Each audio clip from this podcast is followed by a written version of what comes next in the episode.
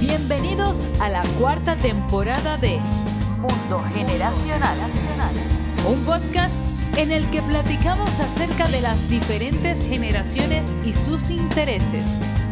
Gracias por sintonizarnos y recuerda suscribirte para recibir todos los episodios tan pronto estén disponibles. Gracias por ser parte de nuestra comunidad. Amigos de Mundo Generacional, bienvenidos de nuevo a este episodio de la cuarta temporada. Hoy tenemos una invitada de lujo. Se trata de mi amiga Noemí Gómez Orozco, que por cierto está en Cueva de Dragones en el, en el, en el blog en www.dincarcano.com. Ahí la pueden ver. Van a empezar a escuchar todas sus cápsulas. Están padrísimas. Por favor, entren y visiten Cueva de Dragones en www.dincarcano.com. Como siempre, arrancamos agradeciéndole a nuestros patrocinadores toda la ayuda que nos dan, empezando por Fundación Valleviv, que apoya con educación a todas las personas que quieren superarse en el noroeste de México.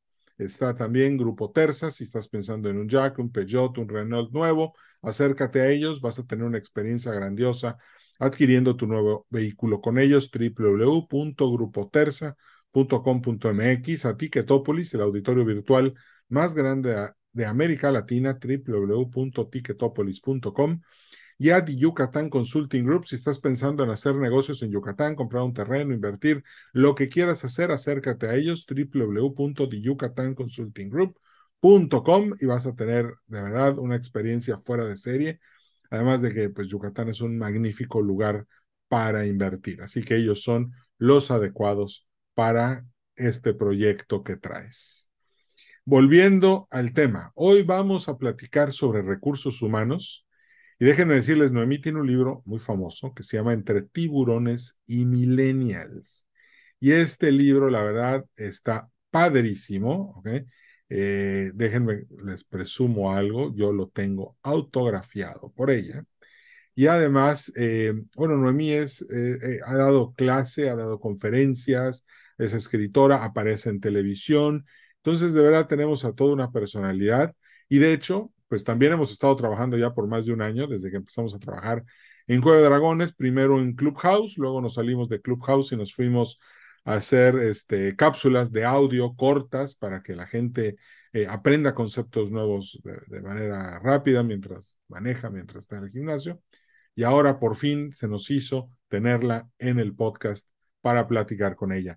Noemí, bienvenida. Qué gusto tenerte aquí con todos nosotros. Gracias. Por fin, se me hizo, estoy muy contenta. Ya, ya quiero conversar, ya quiero disfrutar esta charla porque todas las charlas contigo son, son increíblemente, o sea, bueno, feliz, me pone feliz, me, me, me llenas de oxitocina. Eres mi, mi, persona vitamina. Gracias. No, y de, y de hecho, este, los que nos están escuchando se la van a pasar re bien con toda esta información que nos tienes para hoy, porque pues se trata de recursos humanos. Yo creo que, yo creo que, yo creo que recursos humanos en los 70 del siglo pasado o en los 80, creo que era una oficina muy chiquita y con poca gente, ¿no? ¿Cómo ha sido? ¿Qué, qué es recursos humanos ahorita? Bueno, ahorita el cambio a recursos humanos se lo debemos a los millennials. Okay. Millennials que, han, que nos han llevado a un cambio que aunque no lo queremos, nos ha, ha sacado lo mejor de nosotros, no lo sabíamos como generación X. Si nomás no te, te recuerdas en tus primeros trabajos, pues qué esperanzas que, que nosotros nos pusiéramos a, a pensar si este trabajo realmente me emociona, me apasiona, me incrementa de vida personal, me hace sentir que estoy creciendo emocional y personalmente. No, lo único que nos preocupaba era que este trabajo realmente fuera remunerado para tener seguridad financiera por todas las crisis que hemos pasado. Entonces, yo creo que es importante ahorita señalar, salió en expansión un estudio donde las ocho razones por las cuales los mexicanos dejan actualmente su empleo, de todas esas ocho, se van a dar cuenta que la mayoría tiene que, se relaciona con el bienestar integral de las personas. El primero es la discriminación o acoso laboral. Segundo, la falta de reconocimiento por parte de los líderes. Tres, para obtener, para obtener una mayor flexibilidad en su carga de trabajo, en su vida personal, en su tiempo. Como cuarto, cuarta causa, el por qué dejan su empleo es por falta de salario emocional, que ahorita me gustaría tocarlo, lo que es el salario emocional, porque aunque hay muchas ideas, vamos a aterrizar una. Quinto, por un mal liderazgo, definitivamente ya no quieren jefes, quieren líderes. Vamos a hablar un poquito de ese tipo de líder que hoy en día sí fomenta el desarrollo de las personas y cual ya quedó fuera de moda, que era el que utilizaban nuestros baby boomers o también nosotros en nuestro tiempo, ¿no? Cuando éramos jefes, en, en, los 70s y 80s. Sexta causa, pues carga excesiva de trabajo. Definitivamente están trabajando muchísimo, incluso los sueldos son menos o alcanza para menos cosas actualmente. Por eso, como tú eres especialista en eso también, sabes que pues no se van de la casa de los papás aunque tengan 30 años, ahí, ahí siguen ahorrándose la renta. Otra, otra causa por los cuales no este, dejan su trabajo es porque quieren retomar estudios, quieren seguir aprendiendo, esa saciedad por el aprendizaje y también porque por el deseo de emprender. Pues creo que es una generación que, que se habla mucho o se les puso mucho en la mira de emprender. Tienes que emprender, tienes que emprender, tienes que dejar de ser empleado como generación X o baby boomers, como tu papá. No, vete a emprender. Y creo que pues también no, el emprendimiento no es para todos. Entonces yo creo que traen una carga muy, muy fuerte en cuanto a que, a que deben de ser emprendedores. No sé, como ves, de todas estas, la mayoría tiene que ver con el bienestar integral de las personas. Antes de entrar a eso, Noemí, fíjate que yo pensando en mi vida laboral, desde que desde, desde que me gradué de la carrera hasta hoy, he pasado por varios tipos de jefes. He tenido jefes y he tenido líderes. ¿Cuál es la diferencia entre ambos? ¿Por qué hoy el jefe está tan mal visto? ¿Qué es un jefe y qué es un líder? Bueno, hay muchas diferencias. Jefe, si tú te das cuenta, el jefe lee la misión y la visión, la lee en la pared o rápido la busca en la página web. En cambio, el líder inspira la visión de la empresa, la inspira, o sea, la tiene tatuada en la mente y toda su conducta la demuestra, o sea, la vive. En cambio, también otra cosa, el jefe habla, habla y habla y busca la manera de que lo escuchen, de que lo escuchen. ¿Sí? Trata a todos como, eh, como receptores. En cambio, un líder escucha las opiniones antes de hablar. O sea, reconoce que las nuevas generaciones son emisores totalmente. Sí. El jefe ordena, como un buen, buen baby boomer, o sea, manda jerarquías y ordena para que tú ven y resuelve. A mí no me interesa lo que haya pasado, resuélvemelo. En cambio, el líder hoy en día lo que hace es preguntar y escuchar las soluciones. Un jefe repite y repite el proceso de cómo debe de serse, que no debes de salir de estos pasos. Son cinco pasos, estos cinco pasos han durado 20 años en la empresa y no tienes por qué venir a cambiarlos. En cambio, el, el líder hoy en día es el que pregunta ¿sí? Si hay una manera mejor de hacer el proceso, de hacerlo eficiente, de hacerlo claro, de hacerlo flexible. El, el, jefe de antes, o el jefe, algunos jefes todavía que, dominan de esa manera, repite y repite el proceso, es muy este, metódico. En cambio, el líder desafía el proceso, lo cuestiona, lo pone a prueba y, y hace que ellos también se cuestionen. Entonces, el líder hoy en día promueve la acción, en cambio el jefe dirige la acción, ¿no? Es el, el que orquesta y todo. El, el, el jefe delega bajo su metodología, porque no hay mejor metodología que la de él. Tiene que seguir al pie de la letra. En cambio, el líder delega con libertad, dando también autoridad. Otra de las cosas que, que, que también hay una gran diferencia entre el líder y el jefe es que el jefe, pues desgraciadamente como buen X y buen baby boomer, a veces buscamos muchos culpables, ¿no? Hacemos como de víctima. Entonces, si hay un problema, está buscando quién fue y que lo pague como lo paga con horas, con sueldo, con vacaciones, ¿no? Con prestigio. En cambio, un líder busca la manera de modelar el ejemplo y, y promueve que los errores que hay no se castiguen, sino que se busque la manera de no repetirlo, que se, que se capitalice el aprendizaje, sobre todo. Entonces, el líder hoy en día alienta el espíritu, la colaboración en equipo y en cambio el jefe se alimenta de su propio ego. Yo estoy ah. acá arriba y tú estás aquí abajo. Fíjate que hoy, hoy en una llamada telefónica con una persona que estuvo en una reunión de empresarios y me decía, es imposible que se alineen porque el ego todos lo traen muy alto y eso va a hacer que nunca se puedan poner de acuerdo. Y yo creo que ahorita le diste el clavo, porque si yo considero que hay algo que, le, que perjudica a una persona en todo el haber, es el ego. Y un jefe con un ego alto, o sea, que él mismo se blinda por sus propias inseguridades, que eh, no, vivir eso es horrible. Y no dudo, o sea, muchas veces no hay otra que aguantarlo, porque se necesita la nómina, pero cuando no se necesita, simplemente te das la vuelta y te vas. Y esto lleva a mi siguiente pregunta, que creo que algunos ya se lo deben estar preguntando. ¿Cómo convierto a los jefes en líderes? ¿Hay algún tema de capacitación o de orientación o de... Sí, estoy trabajando mucho lo que es la mentoría en alta dirección. Y el, primer, el primer bloque con el que tengo que trabajar con los directivos, las directivas, incluso empresarios también, es el autoliderazgo. O sea, no, o sea, es cuestión de mentalidad. Primero tienes que trabajar en qué quieres, hacia dónde vas, perfecto, pero cuál es tu propósito, cuáles son tus valores, porque cuando tú alineas tus propios valores, sabes qué decisiones vas a tomar y no te desenfocas, porque muchas veces decimos sí a todo por quedar bien con las personas, pero resulta que eso no te conviene, no te conviene y estás arrastrando todo tu equipo. Entonces, primero tienes que tener la capacidad de, de, de, de autogestionarte, también tener la capacidad de de esa habilidad de accountability, de, decir, a ver, voy a lograr mis metas de vida y mis metas laborales o empresariales con esfuerzo. Voy a dar el 100% hasta que lo logre.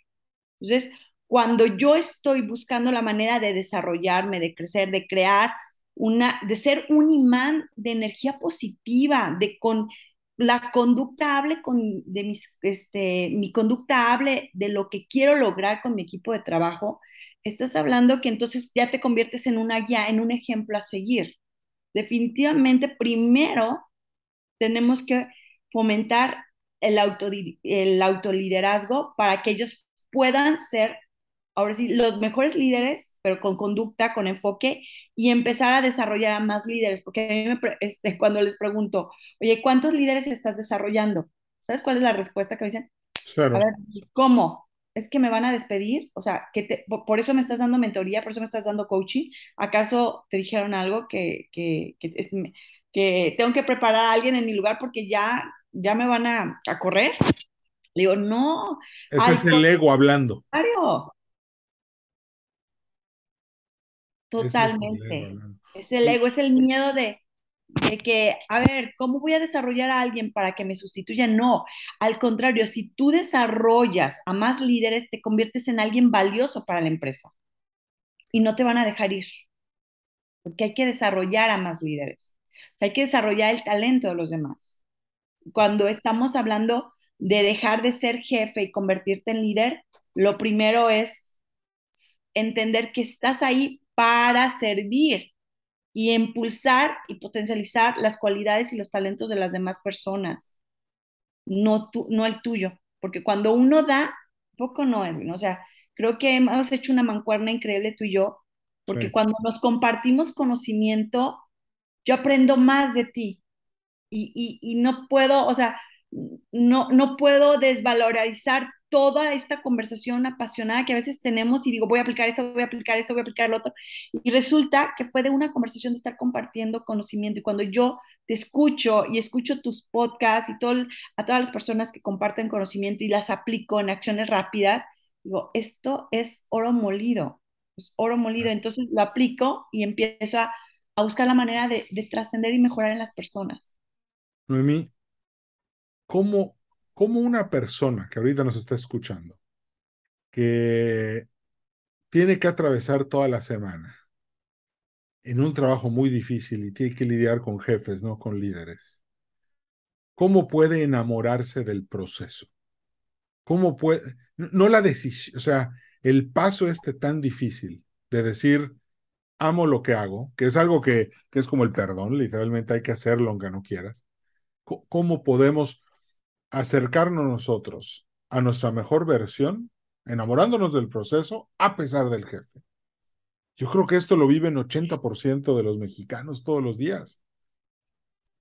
Sí, yo les digo, a ver, sé que esto que estás haciendo pues, está difícil, tedioso, no te gusta, no es apasionante. Yo sé que tal vez quisieras hacer entrenar un equipo de fútbol y esa es tu pasión y ahorita estás haciendo finanzas, reportes, este, presupuestos en finanzas, ¿no? Pero si te das cuenta, ¿para qué estás haciendo este presupuesto financiero? Le encuentras el propósito, es para, para mejorar utilidades en la empresa, y mejorando utilidades, bueno, se genera más trabajo y entonces estás aportando a que las personas que están empleadas tengan, tengan más trabajo, tengan mejores prestaciones, pueda crecer la empresa, pueda crecer así la comunidad y ser un mejor país. ¿Sabes que tu presupuesto está apoyando toda esa cadena de abundancia? Entonces, cuando ya le ves el para qué de esa actividad de Dios, es como parte de la disciplina. Nadie quiere la disciplina, pero todos estamos de una disciplina. Sí todos quieren los beneficios de la disciplina. Entonces la disciplina te habla de hacer las cosas que te tocan hacer cuando no las quieres hacer o cuando no te gustan. Entonces, me, también les digo, a ver, ¿cuáles son tus sweet spots? O sea, son, perdón por mi inglés británico, pero esos momentos dulces, áreas dulces de tu vida que dices, a ver, yo disfruto escuchar el podcast, yo disfruto cuando me baño y me doy el masajito, yo disfruto ese café en la mañana, ese Yo disfruto en mi trabajo cuando platico con Edwin y, tenemos esos 20 minutos de, y me dice, ¿sabes qué? Gracias por esto, aprendí de ti. Entonces, compartir con un compañero de trabajo esos 10, 15 minutos de lo disfruto tanto.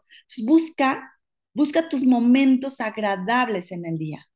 Encuéntralos y, y, y sosténlos, manténlos lo ideal sería que todas, todas tus 24, bueno, quitando lo, que duermes, pero el resto de tus horas sean, el 70% sea de momentos dulces y pocos sean los momentos desagradables, pero esos momentos desagradables de trabajo, del debo de hacer, encuéntrale el beneficio del para qué de tu comunidad y entonces dices, vaya, lo que estoy haciendo tiene un sentido. O sea, yo, yo, yo lo que les sugiero también es ponle una intención a tu día ponle una intención a tu trabajo.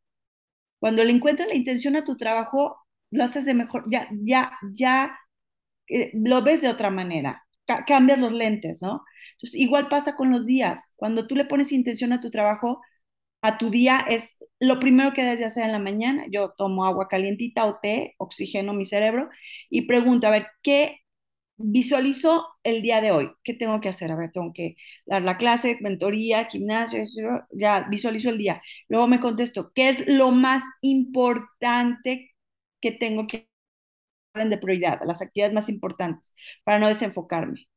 ¿Cuál es el logro más importante de este día? El, el logro, ya no de actividades importantes, ya me voy al logro más importante.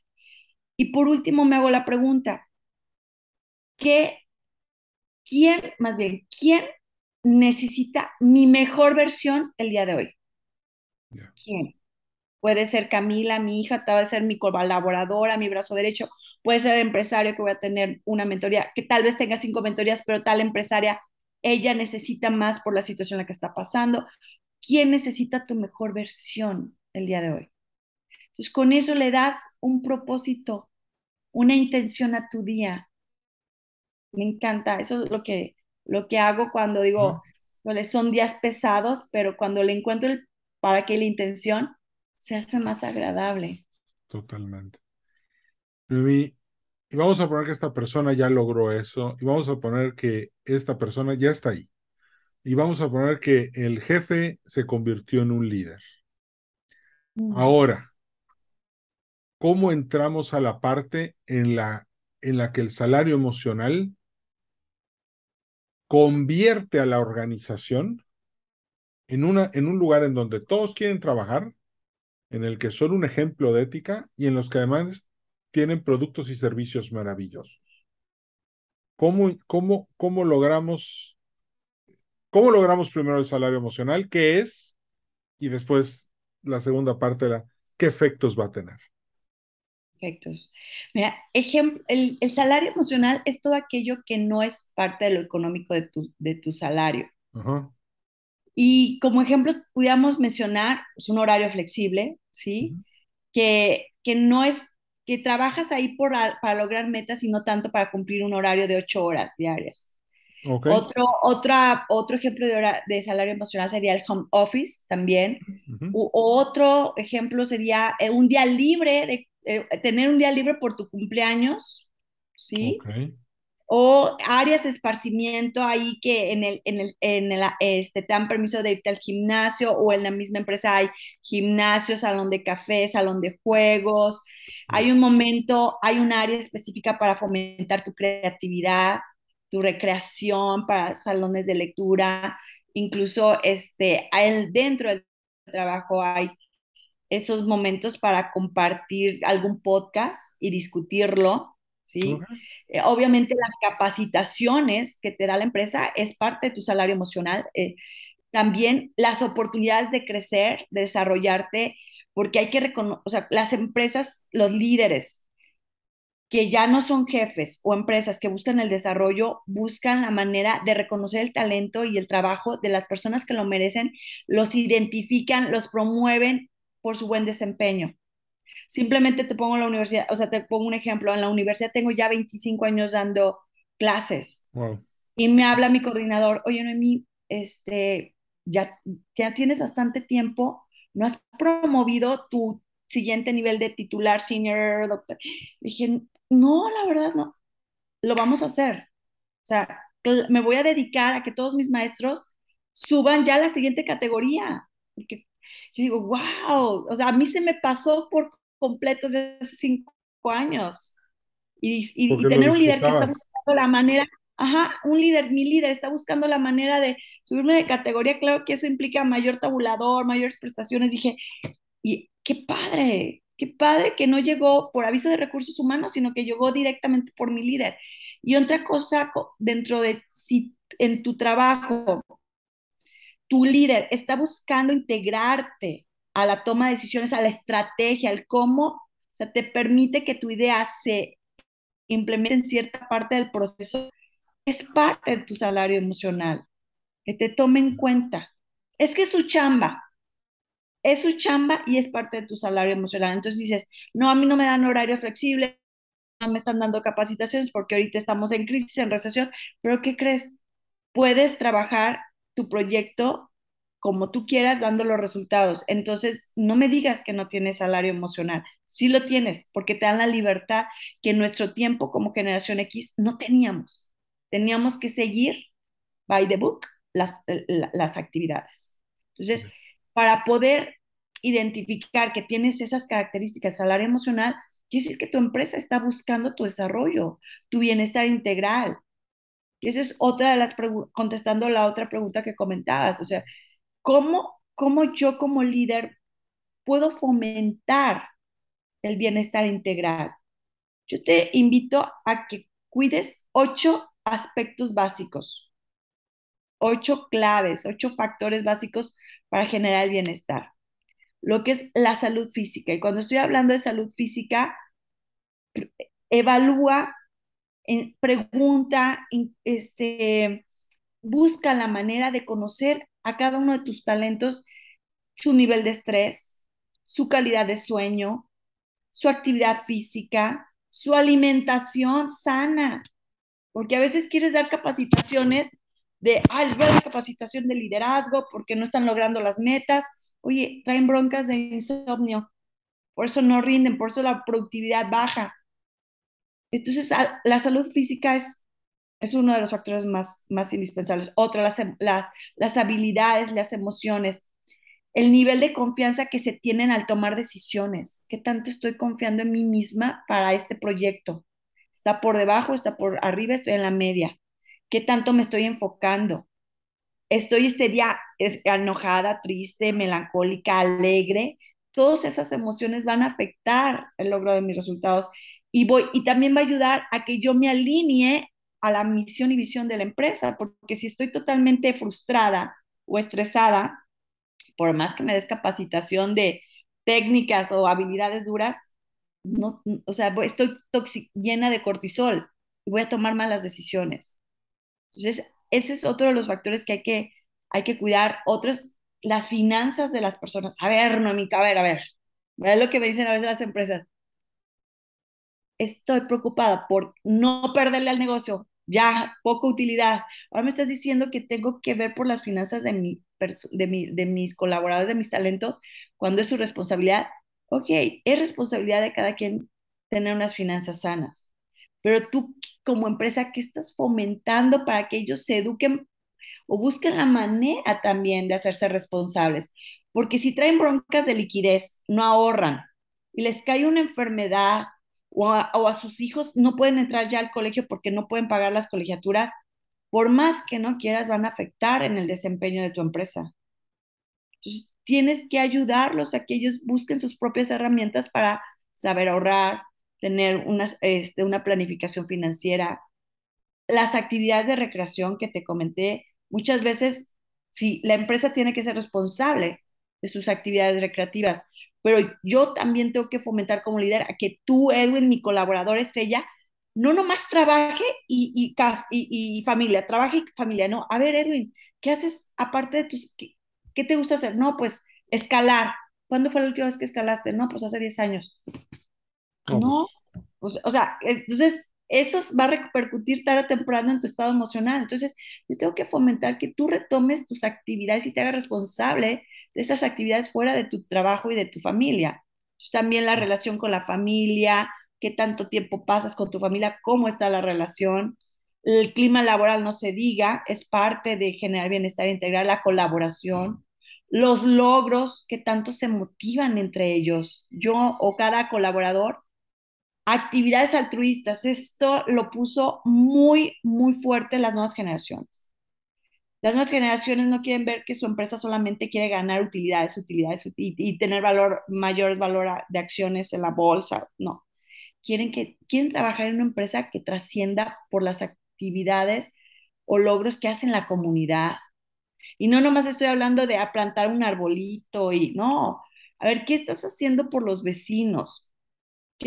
a ver, tenemos un almacén lleno de material que no se ha vendido. ¿Por qué no ayudamos a las comunidades que sí pueden o, fomentar la creatividad entre ellos para que puedan ayudar a la sociedad? O sea, déjalos que ellos hagan programas de, de, de, mejorar a la sociedad con lo que hay en la empresa, te van a sorprender. Y por último, el factor de, de realización, ¿no? O sea, es que mi talento mis habilidades los esté valorando mi empresa y me ayude a desarrollar, a potencializarlos, no, no a clavarse en lo que carezco. Yo mm. creo que esos son los ocho factores más importantes para generar el bienestar integral. Fíjate que ahorita con todo esto que estabas mencionando, me vinieron dos dudas. La primera, ¿está listo el trabajador mexicano para entrar a este modelo o hay que tomar algún tipo de capacitación para entenderlo? Porque no se vaya a mal confundir y luego termine costándole a la empresa un dineral. Yo pensando como dueño de la empresa, eh, me implanto esto y mis niveles de productividad se van para abajo y, y luego quito el modelo y la gente se va o no sé. ¿Cómo, cómo, cómo podemos generar un diagnóstico para saber si, es, si nuestra compañía, nuestro proyecto está listo para abrazar a fondo este, este modelo? El cambio es paulatinamente. Obviamente, si te hago un diagnóstico, me van a, todo el mundo te van a reprobar en no haces actividades recreativas, no fomentas el altruismo. Al contrario, ahorita hay mucho estrés, este, quiero que me pagues más, por eso mis finanzas no. Entonces, también hay que, hay que, la empresa es responsable de la forma en que comunica y alinea sus objetivos. Entonces, si yo no te comunico que los cambios que voy a hacer van a ser en mejora de tu desarrollo y está comprobado que fomentar el bienestar en las personas incrementa su pasión, su productividad, da resultados, se alinean. Es que tenemos que entender las empresas mexicanas que no nomás es pagar nóminas a los empleados o las prestaciones de ley. No, ya eso ya no funciona. La alta rotación no se va a eliminar. Oye, Noemí, ¿con eso me aseguras que se elimina la alta rotación? No, pero te aseguro que si un trabajador en promedio, una nueva de generación joven, te dura seis meses fomentando el bienestar integral, te va a durar hasta año y medio, dos, o sea, ya es un reto que estén dos años contigo, que no se quieran ir, que te recomienden, que te suban en sus redes, que digan, es padrísimo donde trabajo, eso que hago millennial en tus redes, no, bueno, todo el mundo quiere trabajar ahí. Es paulatinamente, es irte a factor por factor y, y, a ver, lo más importante en las empresas son los clientes, me queda claro, sin clientes no hay negocio. Pero si tú no satisfaces a tu cliente interno, que son los talentos, que es el colaborador, ¿cómo quieres que ellos satisfagan a los clientes externos? primero, que, no se puede, tenemos que resolver el problema internamente. Le tienes que invertir a tu cliente interno, que es el talento, el recurso humano. Porque si no, por más que hagas encuestas de evaluación de clientes, implementes sistemas de calidad o mejora continua, si la gente se te está yendo, no, ni siquiera tienes estrategias de bienestar integral para, para no solamente retener el talento clave, es lograr que ellos no se quieran ir y aparte que inviten talento exitoso a la empresa. Entonces, es, un trabajo paulatino, es poco a poco, pero si tú como líder o como dueña, dueña de la empresa no crees en este proyecto, pues vas a acabar. O sea, te auguro que, si la crisis te está pegando, te va a acelerar. Así que una muerte no Tenemos un, ahorita hay un, hay un tema en Estados Unidos de falta de mano de obra, durísimo. Y ahorita estuve en la, estuve en Tijuana hace dos semanas y platicando con el director de una compañía me dijo, todos mis camioneros ya están trabajando en California, les están dando mil dólares semanales y les están dando eh, mil dólares quincenales, perdón, dos mil, son 40 mil pesos mensuales, eh, les están dando y les están dando visa. Entonces resulta que todo, todos los trabajadores en la frontera que tienen ciertas credenciales y que los admiten en Estados Unidos se están yendo.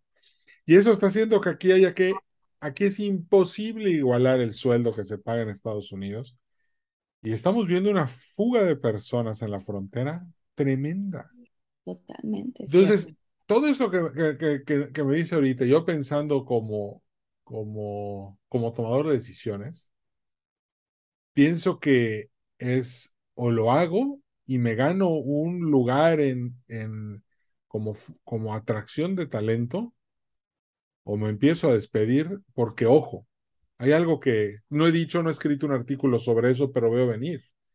Una, un incremento en el costo de la mano de obra mexicana brutal. Eso sigue, porque además hay inflación.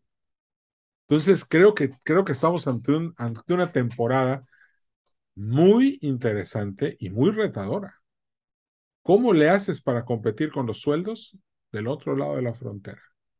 Esto va a ocasionar que mucha gente, yo que, digo, pensando en geopolítica, que migre del sur al norte, ahí empiecen a encontrar más trabajo. Monterrey ya está lleno de haitianos. De hecho, ya, ya la gente encuentra pollos sacrificados en las carreteras, porque es lo que hacen los haitianos, sacrificar aves para sus rituales. O sea, estamos en un tiempo interesante. Ahora, implementamos todo esto, arreglamos a nuestro cliente interno, que es el talento, arreglamos eh, un, un, un, un, sistema eficiente para que la gente esté bien, para que se desarrolle, para que conozca sus, sus capacidades. Estaba yo pensando mientras decías eso, en estos tiempos en los que he tenido trabajos muy demandantes, de, en los que me acostaba a las 3 de la mañana y me levantaba a las 6, eh, y estaba pensando en, bueno, de entrada en el desgaste nervioso, que es una parte importante, pero dos, Nunca me he arrepentido de haberlo hecho porque descubrí capacidades que no sabía que tenía. Entonces, el trabajo duro también hay que saber apreciarlo y valorarlo. No va a ser fácil, totalmente. Porque te va a llevar a lugares que tú no sabías que, que, podías hacer. Creo que eso es importante. Importantísimo. Acabas de, ahorita, ahorita te, te robo parte de esa idea. O sea, la, la creatividad nace de la necesidad. Cuando tú estás así con la necesidad de qué hago, cómo lograr esto, pues es cuando más te puedes volver creativo y, sabes que esto, esa necesidad y, requiere esfuerzo, disciplina, pero también requiere la creatividad, que decide uno no usarla.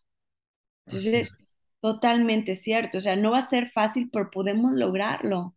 Podemos, porque la necesidad no te deja otra más que buscar la manera de salir adelante, ser creativa. creativa. Claro.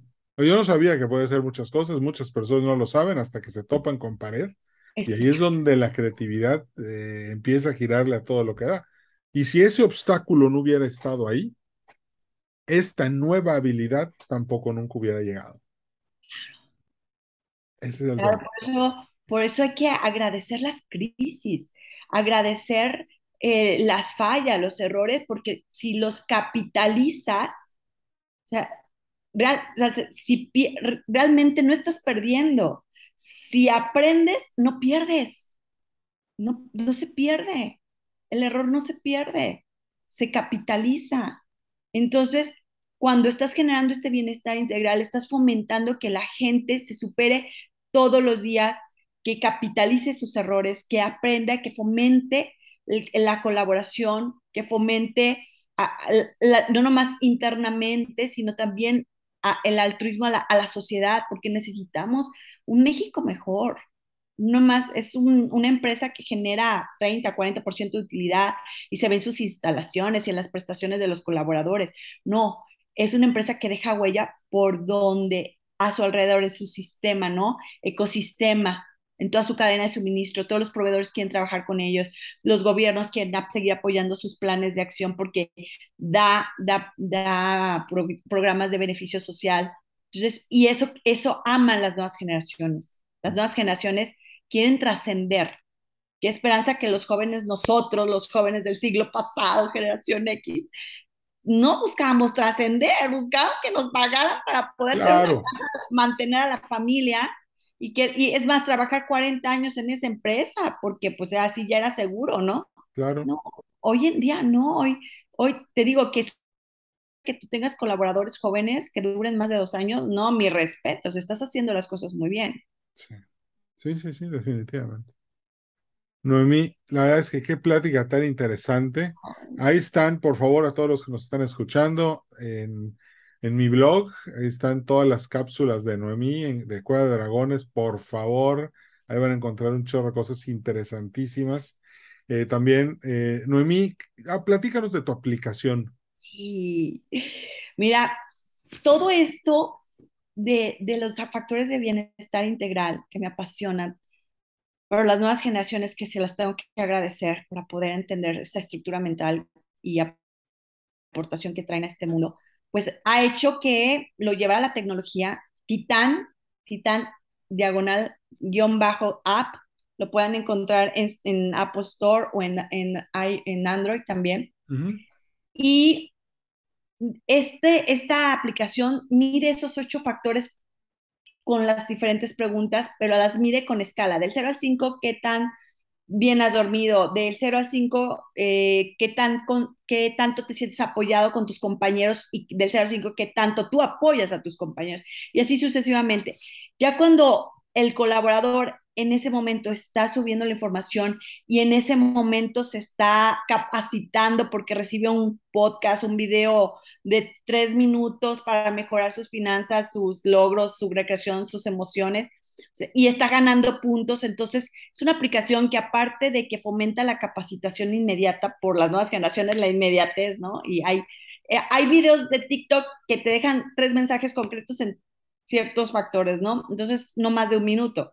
Ganas puntos y esos puntos hacen que aportes para el beneficio de la empresa, una actividad de un programa bien social y sobre todo la empresa, al tener esta información, los correlaciona, porque has de saber, como bien sabes, Edwin, que me conoces perfectamente, que amo las estadísticas y las finanzas, pues esta aplicación correlaciona esos ocho factores con tus indicadores de negocios. ¿Cuáles?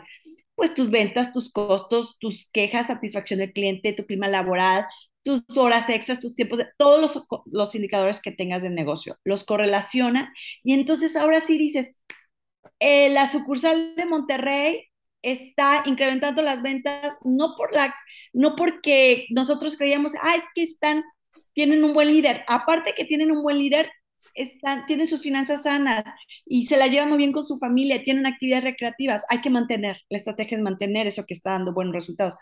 Pero si un, las ventas o los costos están, los costos están incrementando en cierta línea de producción, tú ya quieres, ay, voy a darles un curso de Lean, de manufactura esbelta. No, ¿sabes qué? Hay, el, aquí dice Titán que no, no tienen liquidez, no están planeando bien sus finanzas, su sueldo que les estás pagando sobre, alto sobre la industria, ¿qué crees? Se lo están gastando en otras cosas que no, o sea, no saben administrar. Con que les demos una mentoría, una capacitación o entrenamiento de finanzas personales, ya su estrés disminuye y entonces irán mejoras en el desempeño. Entonces es muy, muy puntual, muy puntual. Titán correlacione tus indicadores con esos factores para ver las causas y dar con la, ahora sí con el tratamiento adecuado. Y aparte de una forma divertida porque ganan puntos, gamificación. Entonces está muy padre esa, esa aplicación, muy, muy ah, padre. No sé qué pues, pues a, bajar, a conseguirla y a ponerse a trabajar para, para poder lograr mejores resultados en sus unidades de negocio, en sus proyectos, en sus empresas, en sus equipos de trabajo, en sus organizaciones. Va, entonces ya se los dejamos de tarea a todos los que nos están escuchando. ¿eh? Bueno, Noemí, pues la verdad el tiempo se nos fue volando. Volando, este, Diego, ¿cómo que ya? Y yo, wow. No, nos podemos quedar un buen rato más. contigo. sí, caray, la verdad es que sí.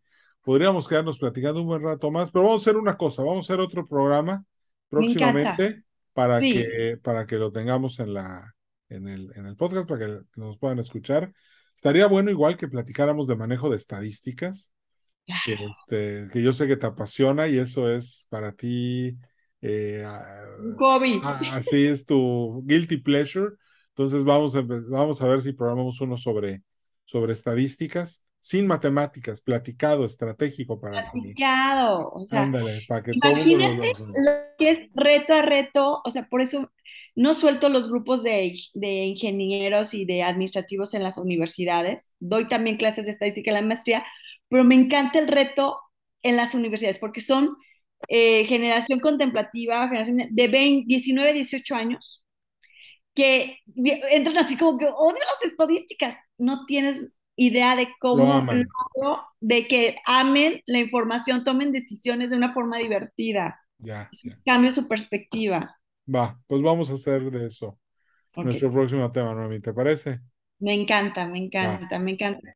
Estar pues contigo y platicar y charlar es un deleite. Es uno de mis sweet spots. Oye, de hecho, Noemí, este, les presumo a los que nos escuchan. Una vez nos sentamos a platicar en Guadalajara, ¿te acuerdas? Ahí en Zapopan, en, el, Hard Rock, y, creo que nos dieron la una de la mañana, algo así. No dejamos de platicar. Sí, estaba padrísimo, nos estábamos pasando todo dar, y pues después el tiempo se acabó como sí. Bueno, pero ahí lo, lo, lo, vamos a arreglar. Este, en octubre voy para, Guadalajara, así que ahí podemos este, hacer algo en vivo para, toda la gente. Amigos, pues como siempre, gracias por habernos sintonizado. estuvo esta plática, la verdad, divertidísima. Eh, se nos fue el tiempo. Y nos despedimos agradeciéndole a nuestros patrocinadores, Fundación Vallevip, Grupo Terza, Luis Quijano de Yucatán Consulting Group y Ticketopolis por todo el apoyo que nos han dado para poder realizar este programa. Muchas gracias. Mi nombre es Edwin Carcaño. Este es el podcast Mundo Generacional. Nos despedimos y nos vemos en el siguiente episodio. Cambio y fuera. Gracias por haber sido parte de este episodio de Mundo Generacional. A nombre de todo el equipo te deseamos prosperidad y éxito. Recuerda darnos un like en Facebook, Podcast Mundo Generacional. Nos vemos en el siguiente episodio.